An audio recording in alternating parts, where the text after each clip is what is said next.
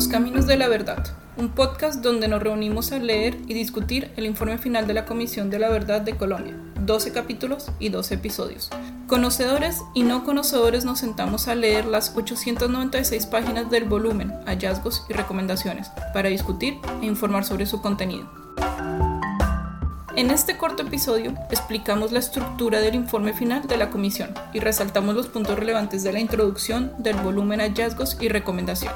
Lo primero que debemos entender es que el informe no solo se trata de los volúmenes escritos, sino que, como lo describe la comisión, es un ejercicio vivo, un proceso social, político y cultural de debate democrático sobre el pasado y la transformación del presente.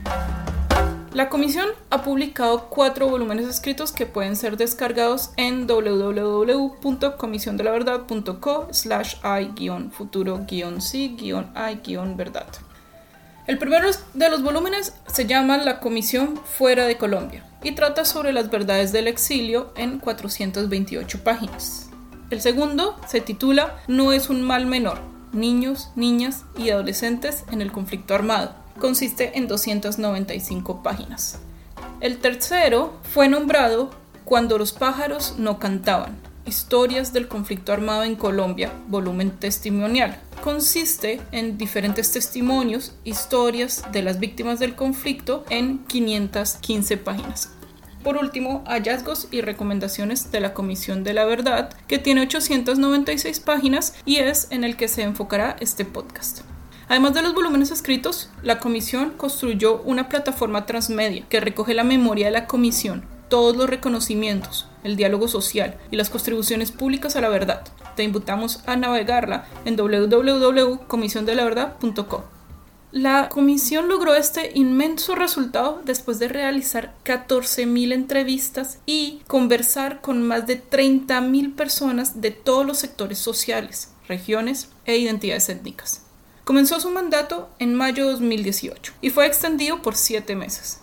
Este consistió en esclarecer lo ocurrido durante el conflicto armado interno, promover el reconocimiento de responsabilidad, así como el diálogo social y la convivencia.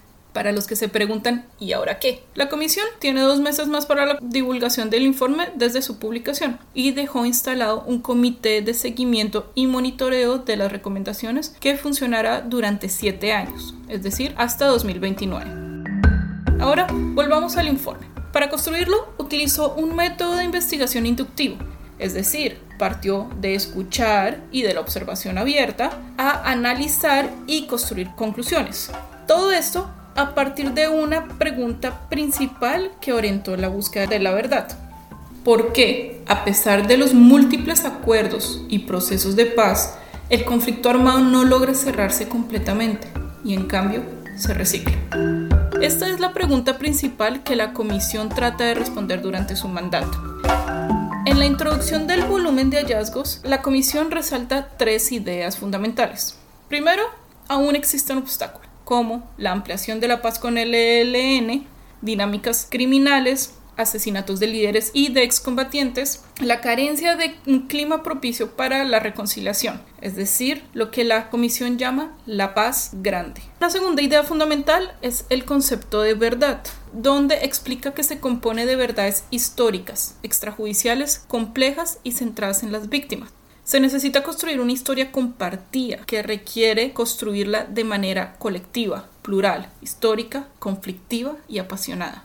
La tercera idea fundamental es la noción de conflicto, que explica que no se reduce al enfrentamiento entre aparatos armados, ni fue una guerra solamente ideológica, sino que es una guerra en un escenario diferenciado dependiendo del momento y el lugar. Fue un entramado de alianzas, actores e intereses. Y esto va a ser explicado a lo largo del informe en los capítulos donde verán que la idea de conflicto y la idea de guerra tienen diferentes definiciones y tiene una evolución durante los últimos 60 años. Con el objetivo de informar sobre los puntos que consideramos más relevantes del informe, colombianos y colombianas, expertos y no expertos nos sentamos a leer los capítulos y discutir los hallazgos, así como lo haríamos con nuestros colegas, amigos y familia en nuestra vida cotidiana. Página 57. Como señaló un joven hijo de un dirigente del Ejército Popular de Liberación, EPL, en el exilio al regresar a Colombia y hablar con su tío, considerado uribista, quien le decía que mejor no hablaran de política en casa, y este le contestó. Tío, sí, hablemos. Él era tu hermano. ¿Cómo vamos a procesar lo vivido si no hablamos? Soy Aisha Umaña Dajut, abogada experta en derechos humanos y derecho penal internacional, estudiante de doctorado de la Universidad de Cornell en Estados Unidos. Te invito a sumarte a nuestro camino de verdad y reconciliación, en el que publicaremos un capítulo por semana durante los próximos meses. Como lo dice el informe, la Comisión de la Verdad no es un puerto de llegada, sino uno de salida para un nunca más.